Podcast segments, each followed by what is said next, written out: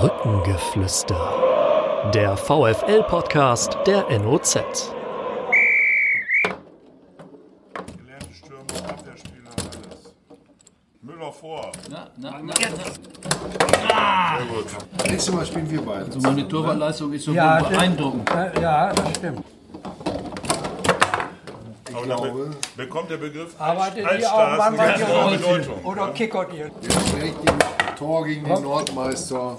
Das war's, oder? Wollen wir, wollen wir das Spiel lieber abreden, bevor wir uns so hier so demoralisieren Wir lassen? haben ja immer mehr Tore geschossen als reingekriegt. Jawohl! So, Abgeklatscht. Brückengeflüster, die 31. Der VfL-Podcast der neuen Osnabrücker Zeitung.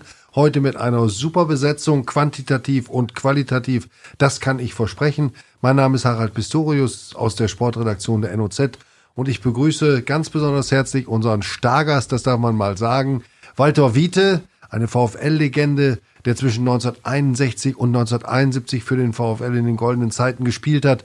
Wir sind heute hier am Montag zusammen. Er wird morgen 80 ein großer runder Geburtstag. Ich bin sicher, er wird viel zu erzählen haben aus seiner aktiven Laufbahn. Sein ehemaliger Teamkollege Sigi Müller von 68 bis 72 beim VfL, danach Amateurtrainer, ist hier bei uns. Dann schließlich Rüdiger Kuhlmann, VfL-Mitglied und Fan seit Mitte der 60er Jahre. Wir kommen noch auf das genaue Datum, glaube ich, zu sprechen.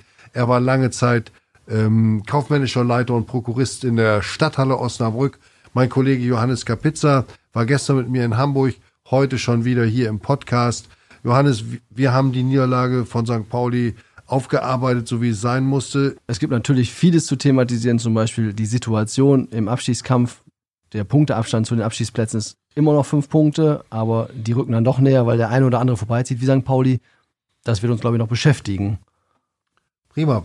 Walter, du warst gestern in der Sportredaktion zu Gast, auch mit Shuttle-Service und Apfelkuchen von unserer Redaktionsassistentin Britta Hente gebacken. Der Kuchen war gut, das Spiel nicht so. Du hast es verfolgt. Wie ist dein Urteil gestern ausgefallen? Was sagst du heute, wenn du eine Nacht drüber geschlafen hast? Über das 1 zu 3 beim FC St. Pauli. Ich hatte natürlich gehofft, dass der VfL wenigstens nicht verliert, aber anhand des Spieles anfangs, dass er sich gleich die schnellen Tore einfing, war der VfL doch ziemlich unterlegen, vor allen Dingen in der ersten Halbzeit. Die St. Pauli haben, haben gut und schnell gespielt und haben dann auch die Tore gemacht. Und äh, dann da war es natürlich schwer. In der zweiten Halbzeit hat die führende Mannschaft, die Hamburger, sich ein bisschen zurückgezogen und dadurch bekam der VfL mehr Raum. Die haben auch dann gut nach vorne gespielt, sich einige Torschancen erarbeitet, aber bis auf die, das eine Tor keinen Erfolg gehabt und es war schwierig dann. Machst du dir Sorgen um den Klassenerhalt?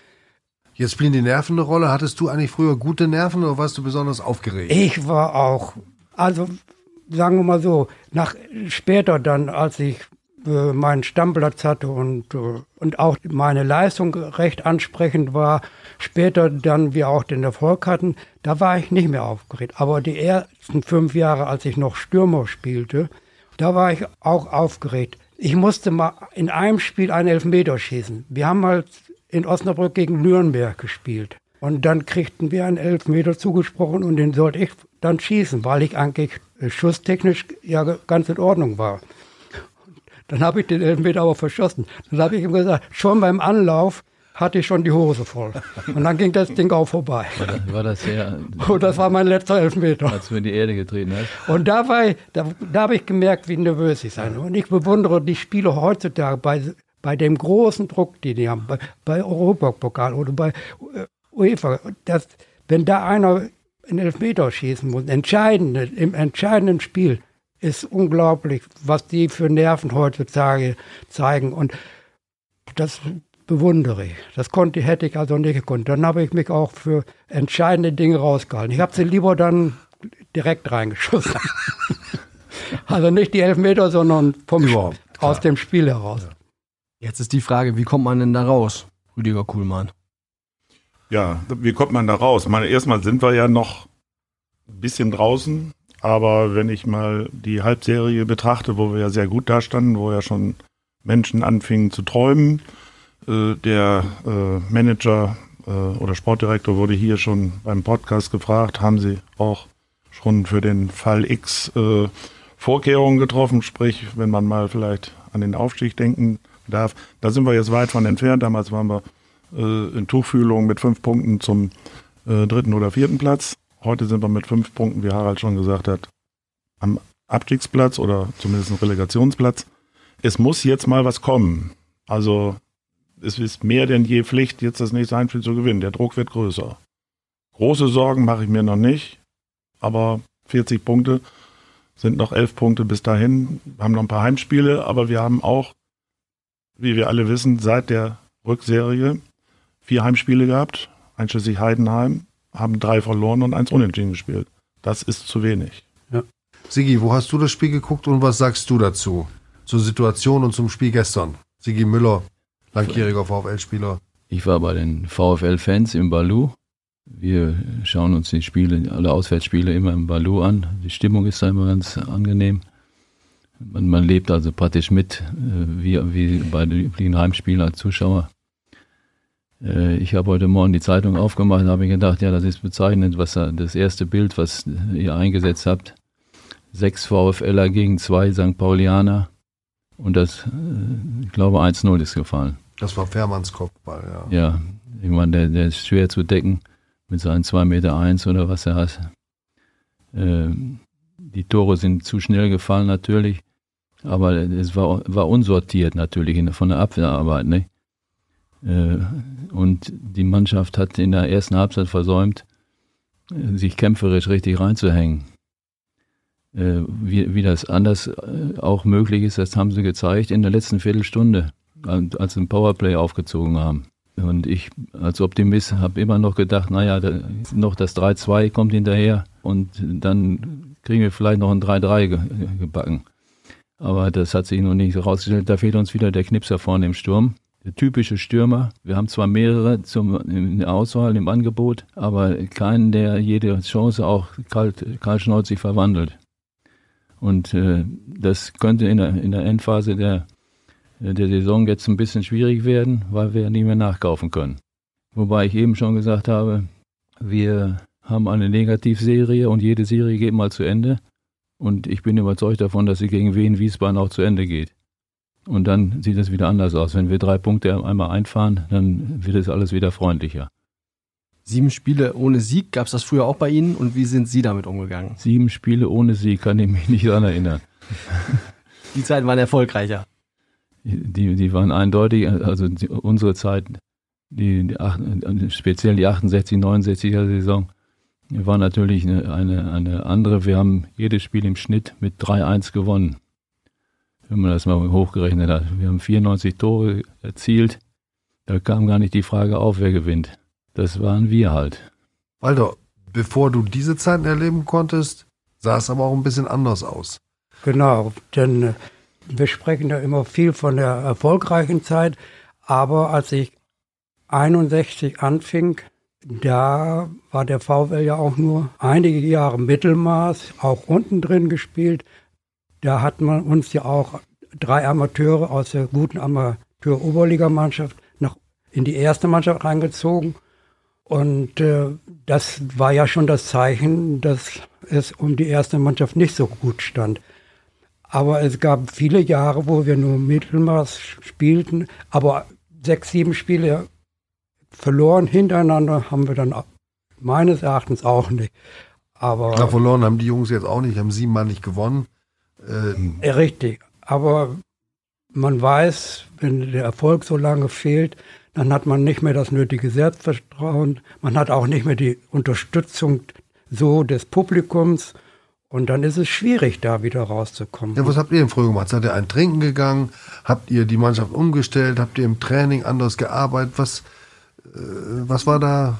Irgendwelche Rezepte? Nein, kein Trinken gegangen, aber nein, normal weiter gut trainiert.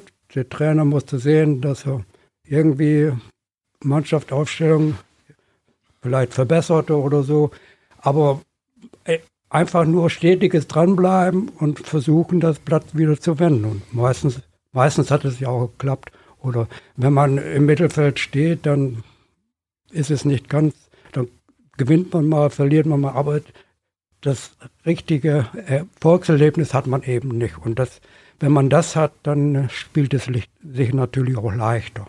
Ich darf dazu mal ein Wort noch sagen. Ich bin ja 67 hier nach Osnabrück gekommen und äh, die Bremer Brücke war gehend leer. 1500 Zuschauer. Ja, 2.000, 3.000. 2.000, 3.000, das war schon. Das war in, in, dieser, in der Saison 67, 68 war nur das Spiel gegen Tussaste gut besucht mit 12.000 oder ähnlich. Äh, aber ansonsten war es eine ziemlich äh, triste, triste, triste ja. Saison, äh, die äh, sich aufgelöst hat in, in ein Wohlgefallen mit dem, mit dem 8 zu 0 gegen Göttingen anschließend. wobei wir auch mehrere, ich glaube, da haben wir, glaube ich, achtmal nacheinander noch gewonnen zum Schluss. Oder siebenmal. Das ist, geht so in der, im allgemeinen Verständnis geht das unter. Mhm. Deswegen behauptet ja äh, Herr Lossmann, der damalige dass, er, dass er die Saat äh, gelegt hätte für diese ganze erfolgreiche Geschichte. Mhm. Anteil hat er bestimmt gehabt. Er hat ja Spieler wie Herbert Schröder, Carsten Baumann geholt. Ähm, und dann kam Umirski und hat, hat seine Spieler dazugeholt. Da kam dann Carnivore, Charlie Tripp und so weiter. Und dazu dann die Alten wie ihr, Walter. Ähm, du warst ja dann schon einer der dienstältesten Spieler. Ähm, jetzt gehen wir mal zurück in die Zeit, als du beim VfL angefangen hast. Du bist kein Osnabrücker, du bist mit deiner Mutter aus Schlesien geflohen ja. und bist dann hier eher zufällig gelandet oder nicht, wie ist dein... Nicht, nicht, geflohen, vertrieben sind wir. Ja, genau.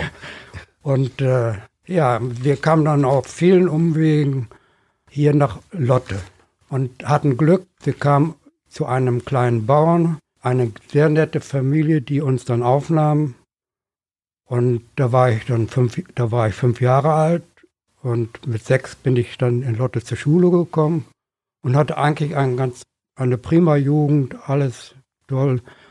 Und äh, Hast du da schon Fußball gespielt auf der Straße? Oder da, auf Straßen gab es bei uns nicht. ich wohnte auf dem Land. Da gab, war nach immer 500 bis 1000 Metern rum, waren nur Wiesen und Felder und Wälder. Und wir hatten einen, einen Hof eingezäunt und ich, als ich meinen ersten Lederball bekam zu Weihnachten, dann hat es nicht lange gedauert, bis ich alles zerschossen habe. bis ich dann, bis wir, als ich zehn Jahre alt war, mal nahelegten, mir doch einen Verein zu suchen. Und äh, Lotte hatte keinen Fußballverein. Und dann habe ich mich auf mein kleines mit zehn Jahren auf mein kleines Kinderfahrrad gesetzt, bin nach Osnabrück gefahren zur Hasestraße, habe mir einen Anmeldeschein geholt, musste den aber unterschreiben lassen von meiner Mutter. Also ich wieder zurück, zehn Kilometer zurück, unterschreiben, ausfüllen, unterschreiben, sofort wieder hin, abgegeben und wieder nach Hause. Hatte 40 Kilometer hinter mir. Und da warst du Mitglied beim VfL? Da war ich Mitglied beim VfL. Und VfL wurde meine zweite Familie, Knaben, Schüler, B-Jugend, A-Jugend. Der Sprung in die erste Amateure, die dann Oberliga, Amateur-Oberliga spielte, war schon schwierig. Der Traum war natürlich erste Mannschaft. Habe ich nicht geschafft. Der Einzige, der das geschafft hat, war Zora Wöpker. Ja. Aber ich habe das nicht geschafft, war sehr traurig. Aber habe dann gekämpft, habe dann den Sprung in die erste. Charlie Komorowski war Trainer der, der Amateure. Amateure. Mhm. Ja, irgendwann hatte er ein Einsehen, hat mich dann aufgestellt. und dann hat das auch geklappt. Und dann kam die schlechte Zeit beim VfL. Und dann wurde Dieter Willmann, Manni Detos und ich, wir wurden in die erste Mannschaft geholt, haben ein halbes Jahr als Amateur gespielt.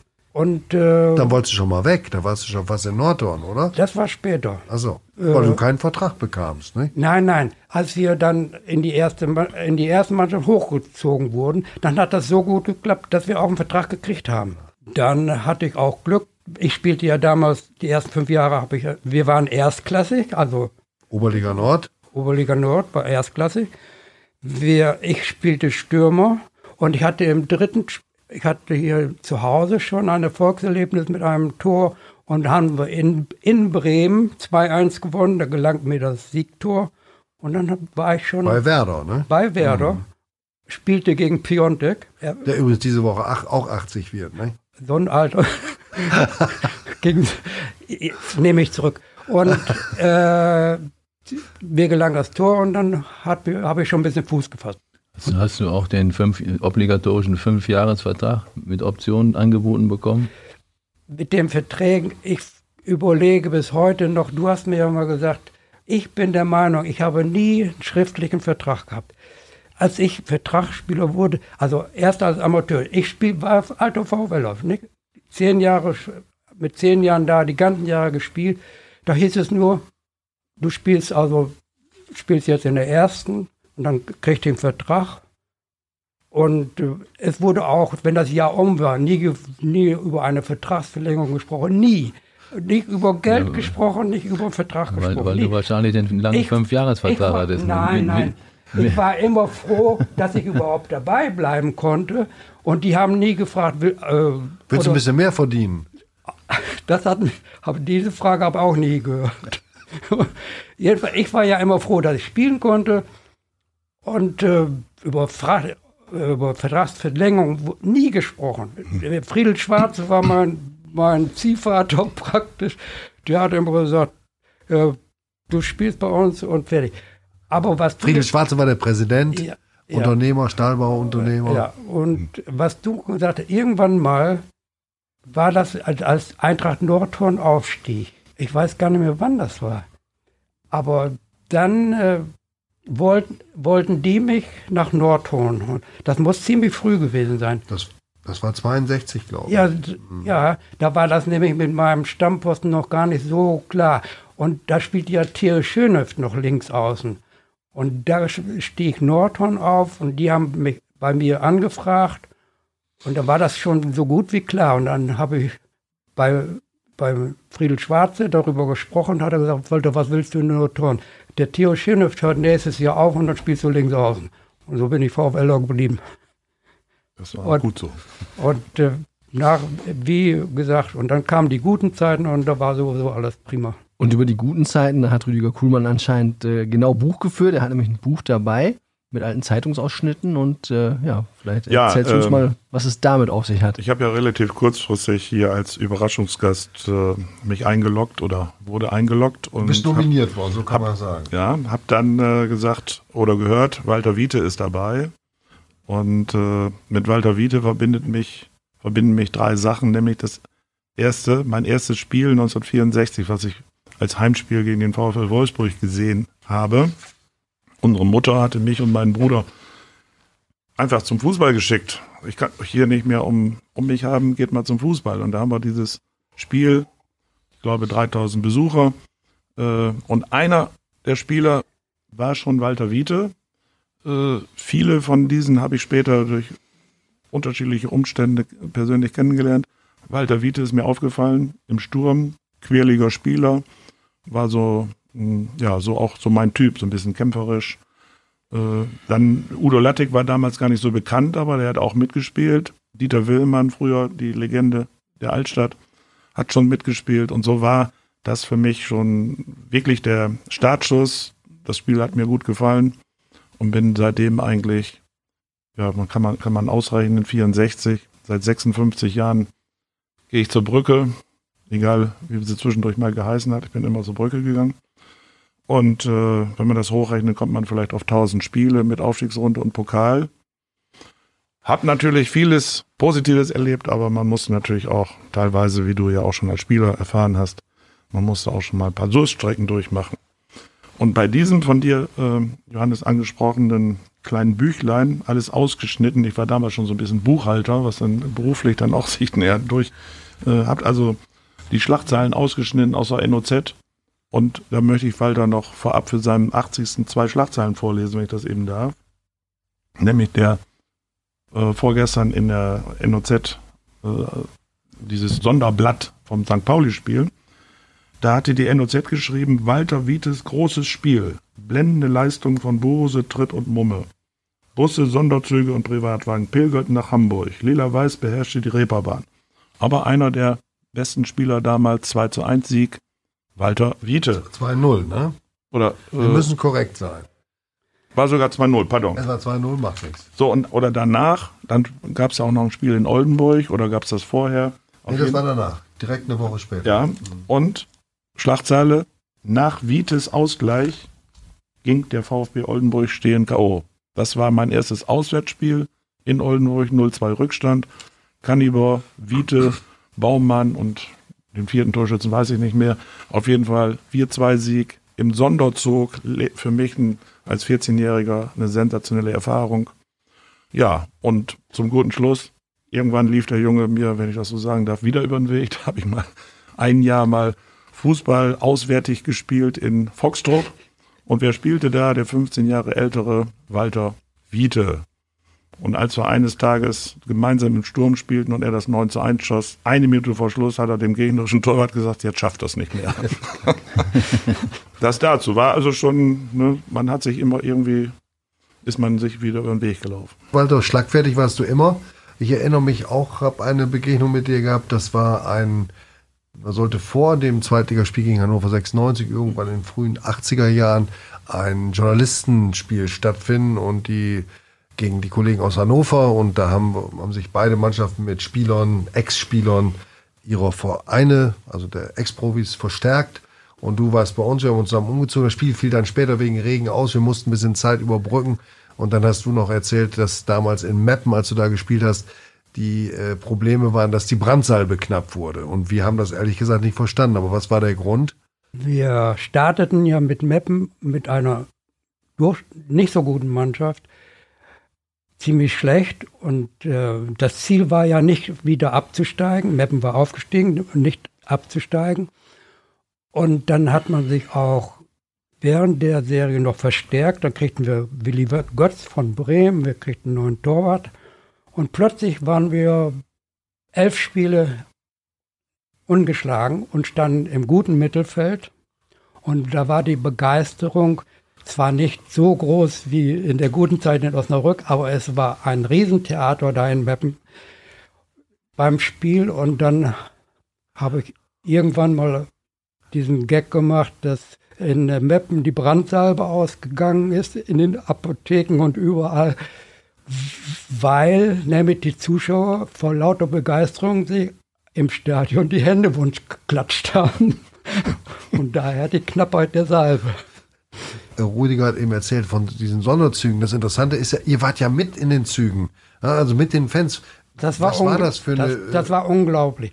Und das Schöne war, im Gegenteil zu heute, es waren nicht, nicht viel betrunken dabei. Das war eine Begeisterung. Der, der, der Zug war voll und wir liefen überall durch und und wurden überall aufgehalten und jeder wollte mit uns sprechen und das war so prima. Und wenn in Osnabrück dann am Bahnhof ankam, der Bahnhof war voller Leute, die, die haben uns auf Schultern, wie du schon mal geschrieben hast in der Zeit, auf Schultern rausgetragen. Meine Sporttasche war weg, ich wusste ja nicht, wo sie war. Anderen Tag hat mir ein, ein Fan die Tasche nach Hause gebracht weil ich die auf dem Bahnhof Vorplatz, überall waren Tausende von Leuten. Das war unglaublich. Und die Tasche haben wir einen Tag später wiedergekriegt. Das war ganz toll. Es war, es war eine Zeit, die ja äh, auch davon geprägt war, dass es vorher eben gar nichts war. Wirklich trist, trister Fußball in der Regionalliga. Genau. Und dann völlig wie aus dem Nichts so eine Mannschaft ja. so durchstartete. Ich glaube, da gibt es gar keine Vergleiche und die Begeisterung äh, kann man. Äh, Dann ist die ich, auch verständlich. Ja, da ist sie verständlich. Ja. Was hast du zu der Zeit außer Fußball gemacht? Wir haben ja, wir waren alle berufstätig und haben Fußball nebenbei gespielt. Wir sind nach der Arbeit zum Training gegangen. Und jeder hat seinen Beruf gehabt, bis später dann in den Jahren, als die Bremer kamen und so, die haben teilweise ja, schon sich einen freien so Tag gemacht. Aber, mhm. aber ich war immer berufstätig und äh, habe Fußball praktisch nebenbei gespielt. Mhm. Und äh, dieses, diese Gehälter, die wir bekamen, damals diese Verträge, die wir hatten, die ja anfangs alle fest geregelt waren von, vom Deutschen Fußballbund, äh, die erst später dann aus, aufgeweicht wurden. Aber in der Zeit hat, es ging damals mit 320 D-Mark, durfte man als Vertragsspieler im Monat verdienen. Und später wurde das dann erhöht und dann mit Prämien durfte dann mehr verdient werden. Aber Prämien gab es ja dann in der durchschnittlichen Zeit nicht so viel. Aber dann umso mehr. Aber in der in der guten Zeit, dann, dann machte sich das schon bemerkbar, auch finanziell. Und da haben wir sicherlich davon profitiert. Im, aber Peanuts im, im, im Gegensatz zu heute natürlich. Aber das ist, aber wir haben wir waren sehr froh, dass das so prima war. Auch in der Ausschließrunde haben wir dann vor allen Dingen im ersten Jahr mit der Essener Mannschaft, da wo wir am dichtesten dran waren, in die Bundesliga aufzusteigen und nur an Essen gescheitert sind, da haben wir ja recht erfolgreich auch gespielt und da haben wir auch ganz schön nebenbei was verdient. Aber es hört sich so an, dass es nicht nur ums Geld ging, sondern auch um den Spaß in der Mannschaft. Wer war denn von Ihnen, wir hatten eben schon das Thema Schlagfertigkeit, wer war denn der Schlagfertigere? Sie Müller oder Walter Wiete? Also Walter war ja eine Institution, da, da er so lange da war. Äh, ich habe mich da eher zurückgehalten. Ich war zwar mit Zoro Wöpker zusammen Mannschaftsführer im ersten Jahr äh, und was sich auch im zweiten Jahr noch übertragen hat, man sieht das auf den Fotos. Äh, aber ich war, glaube ich, Walter, relativ stiller Vertreter, ein mannschaftsdienlicher Spieler, der seinen Teil dazu beigetragen hat, dass alles funktionierte. Ich habe zu meiner großen Freude ja diese, diese Situation schon mal äh, mitgemacht. Ich bin aus Hamm gekommen und wir sind in Hamm aufgestiegen in die Regionalliga West äh, und äh, haben in Hamm genau eine ähnliche Euphorie verursacht, wie, wie das äh, anschließend hier in Osnabrück gewesen ist mit, mit Göttingen 05 äh, oder Göttingen 08. Äh, in Bielefeld wird es jetzt wahrscheinlich wieder genauso sein, die ja überraschenderweise so klar jetzt führen. Walter, ähm, wie würdest du das ähm, vergleichen? Hast du so manchmal auch Gedanken, heute Profi zu sein? Ich mit meiner Schnelligkeit, wir müssen ja auch gleich nochmal Rüdiger bitten, so ein bisschen Walter als Spielertyp zu charakterisieren. Du warst Publikumsliebling, die Leute haben deinen Namen gerufen. Hast du so mal so Gedanken gehabt, Mensch, heute in diesen Stadien, bei dem Rasen, bei den Trainingsbedingungen als Vollprofi? Also unter den heutigen Bedingungen dann auch, weil heute äh, Fußball hauptberuflich spielt. Die haben zweimal am Tag Training, jeden Tag und die, die medizinische Versorgung ist prima. Alles, das Ganze drumherum mit, mit dieser Unterstützung heute wäre wahrscheinlich unser damaliges Leistungsvermögen auch ein bisschen steigerungsfähig.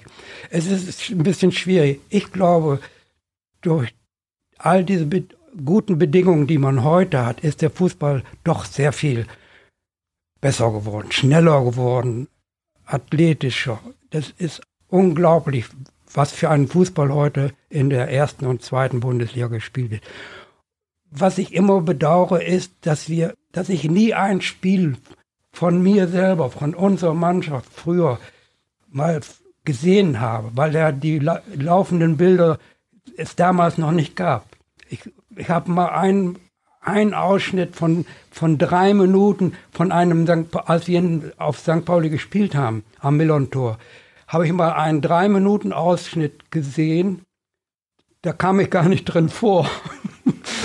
Ja, die haben, die also, ein Freistoßtor habe ich geschossen. Das wurde gezeigt, aber sonst nichts. Und das, ich würde gerne mal im Fernsehen ein Spiel von uns. 90 meine, Minuten. So. Ja, ja, das, aber das äh, gibt es halt nicht. Und deshalb ist auch der Vergleich so schwierig. Aber ich glaube, dass die Spieler heute viel, die Spiele viel besser, die Spieler viel besser ausgebildet sind. Und deshalb auch der Fußball besser geworden ist. Allerdings, der Nachteil ist, es ist sehr viel Druck, es wird, schon sehr brutal gespielt. Und äh, was heutzutage auf den Sportplätzen insgesamt los ist, ist ja für uns allen bekannt und das ist ein, kein gutes Beispiel und keine, keine gute Entwicklung. Da mhm. bin ich ein bisschen, ein bisschen enttäuscht und äh, besorgt, was daran noch draus wird. Aber gab es es nicht früher auch, seid ihr nicht auch beschimpft worden, sind nicht auch Steine geflogen oder sowas? Nee. Ja, Oder nee. verklärt also, ihr das? Dusszelle. Also ich vom Platz geflogen. Das darfst du jetzt erzählen.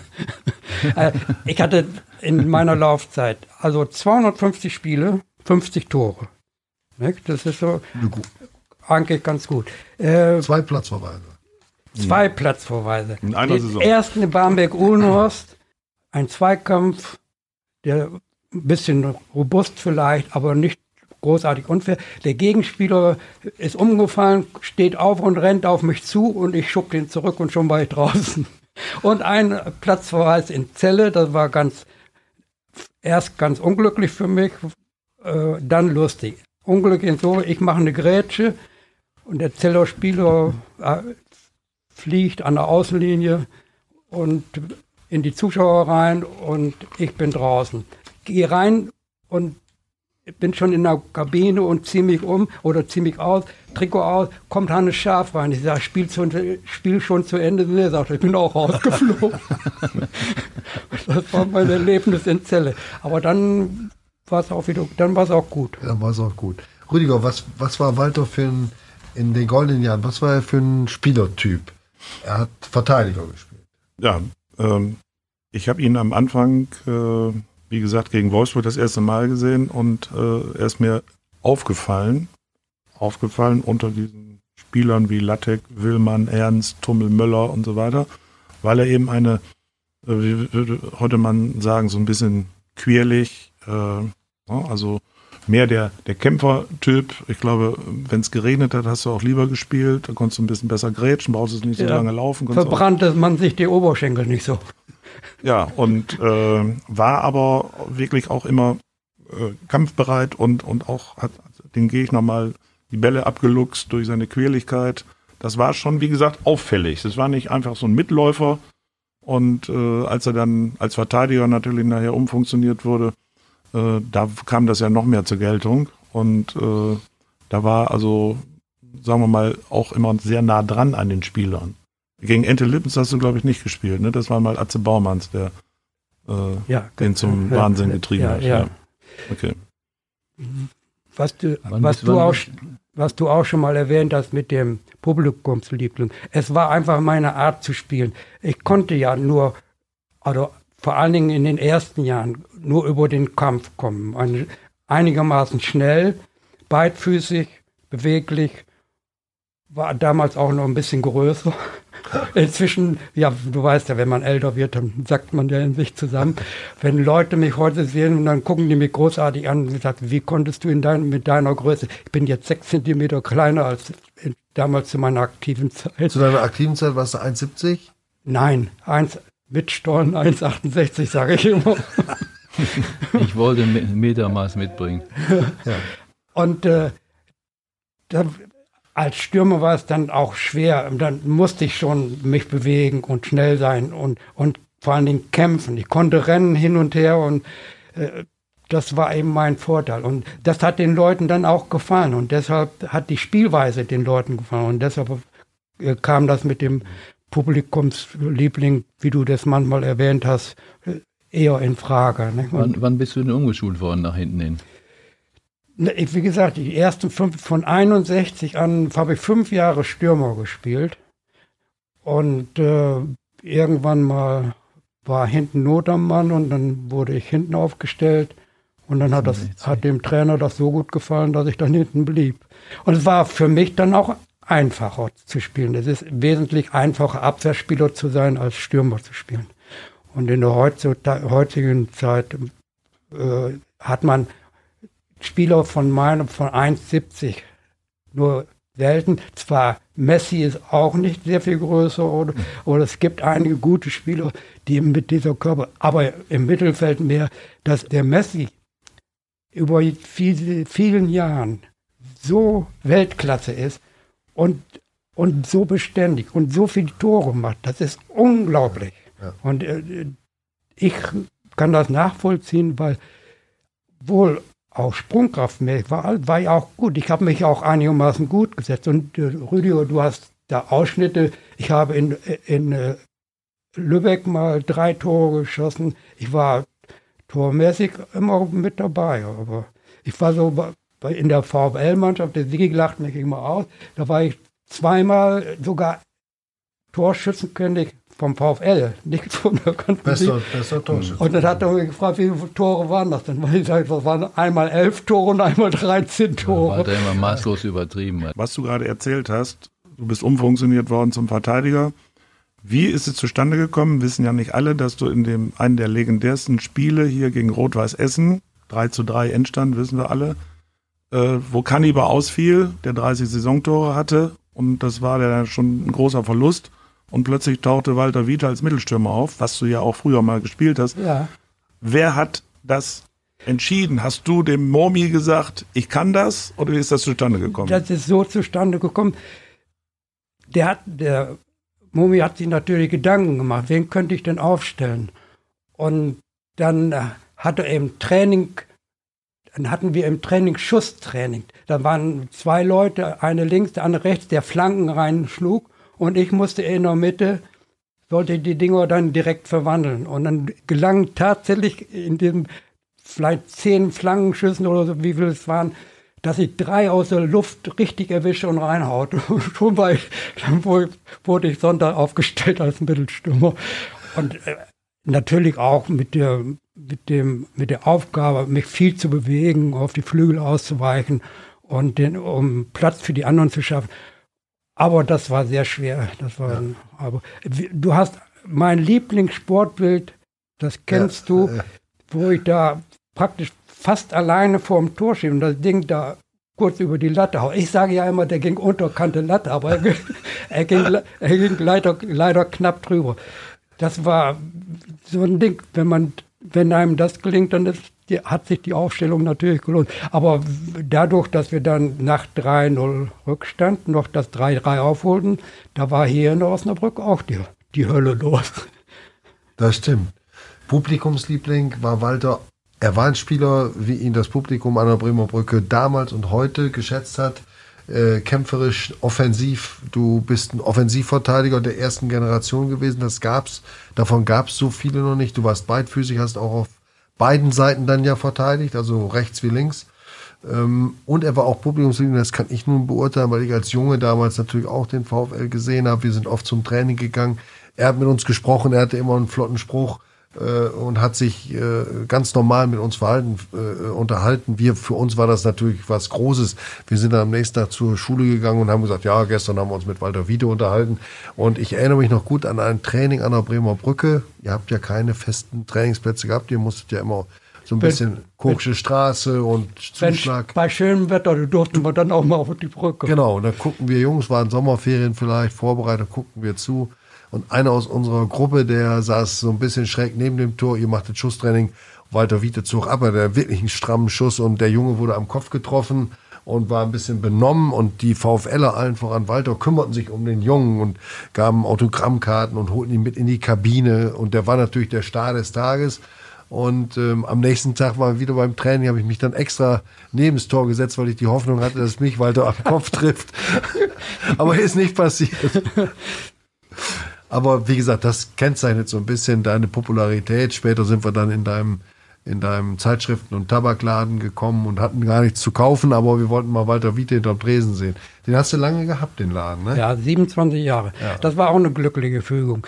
Der, damals kam der Harry Brano aus Kaiserslautern zum VfL. Der kriegte dann diesen Laden. Den hat er gemietet. Wachtladen war das. Ja, das war Zigaretten und Zigaretten und Toto Lotto.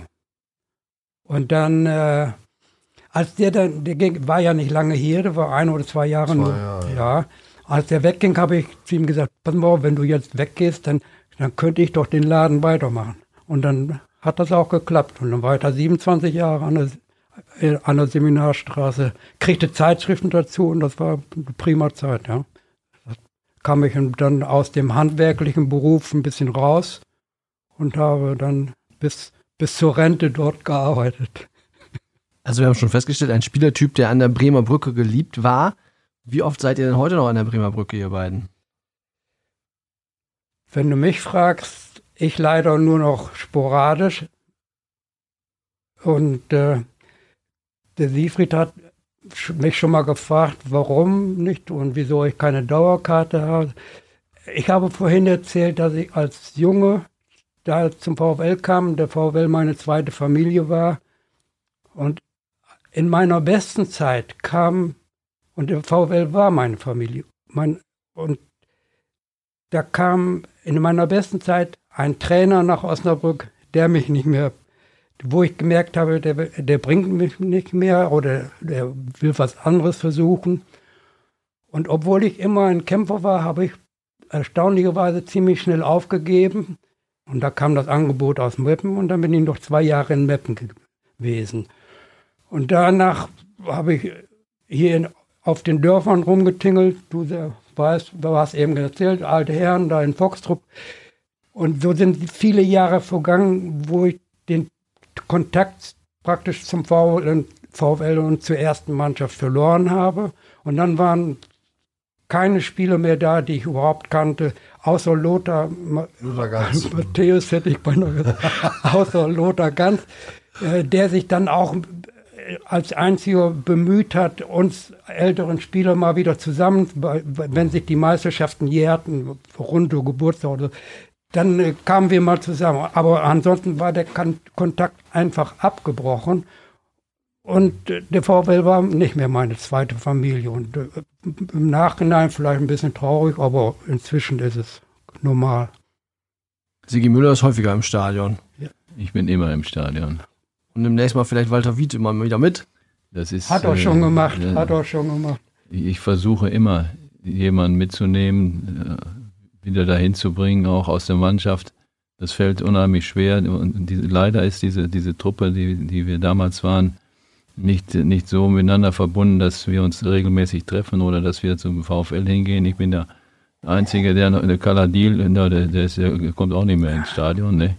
Ja. Weiß ich nicht. Es liegt aber auch daran, Harald, dass viele, viele Jahre vom VfL überhaupt nichts unternommen wurde, uns ein bisschen entgegenzukommen in dieser Richtung, dass man uns mal eingeladen hätte und dass wir dann vielleicht den Kontakt mehr aufrechterhalten hätten. Aber es war Das ist in den letzten Jahren aber besser geworden. durch ne? Lothar Ganz und durch Genau. auch wer, der damalige Präsident, die haben sich Geht rasch, ja. ja, die haben sich dann schon äh, bemüht und dann hat die, diese Treffen ja auch öfter gegeben.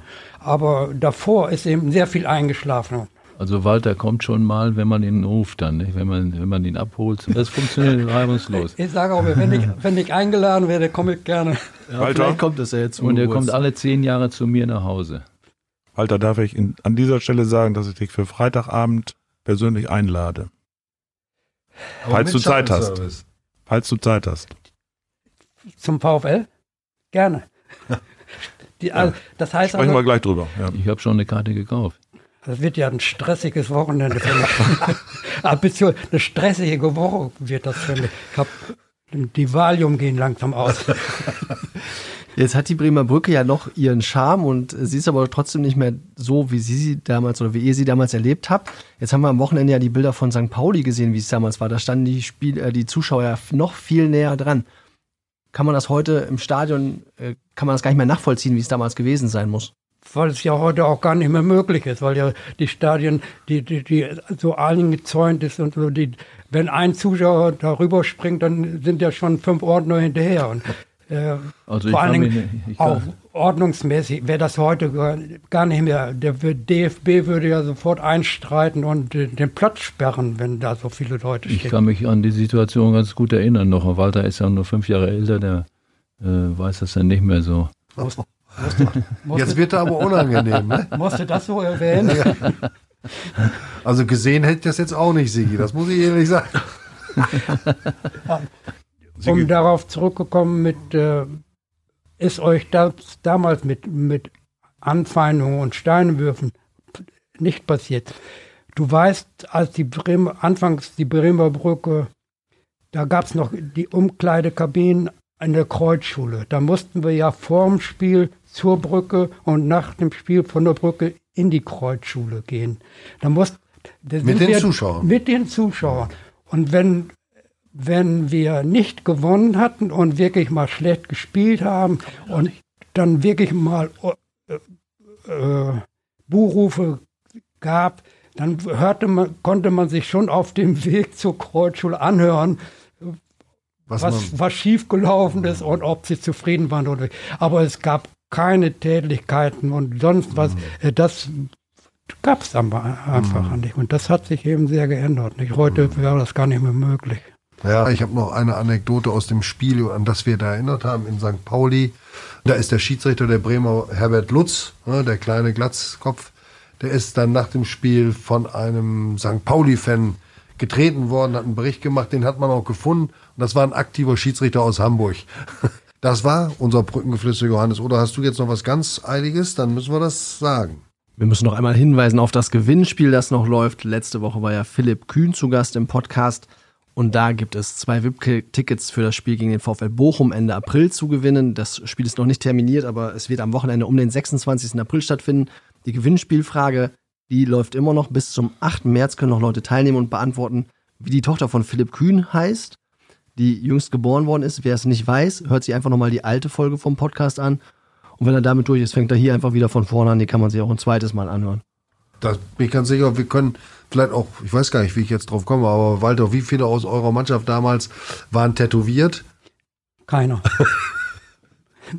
Keine, ne, keiner. Ich wüsste keinen. Die waren eher eine, bandagiert als tätowiert. Ja, ja. eine Frau. Aber ist schon interessant, nicht? Heute sieht man das ja doch ein bisschen öfter. Ja. Das Einzige, was ich gemacht habe, die Augenbrauen ein bisschen nachgezogen. Nein, war Spaß. Gott sei Dank. Okay, das war das 31. Brückengeflüster, der VfL-Podcast der NOZ Medien. Geht nächste Woche in die nächste Runde. Wir freuen uns drauf. Schreiben Sie uns, wenn Sie zufrieden waren. Schreiben Sie uns auch, wenn Sie unzufrieden waren. Aber bleiben Sie uns gewogen. Hören Sie wieder rein. Hat Vielen Spaß Dank gemacht. an Rüdiger Kuhlmann, an Sigi Müller Danke. und an Walter Wiete, der seinen 80. Geburtstag am Dienstag feiert. Großwalter, wann sollen wir da sein? Ist mit Übernachtung? Ihr kriegt Bescheid. Und danke für die Einladung. Danke ebenfalls. So. Danke, Johannes. Jo, danke Harald.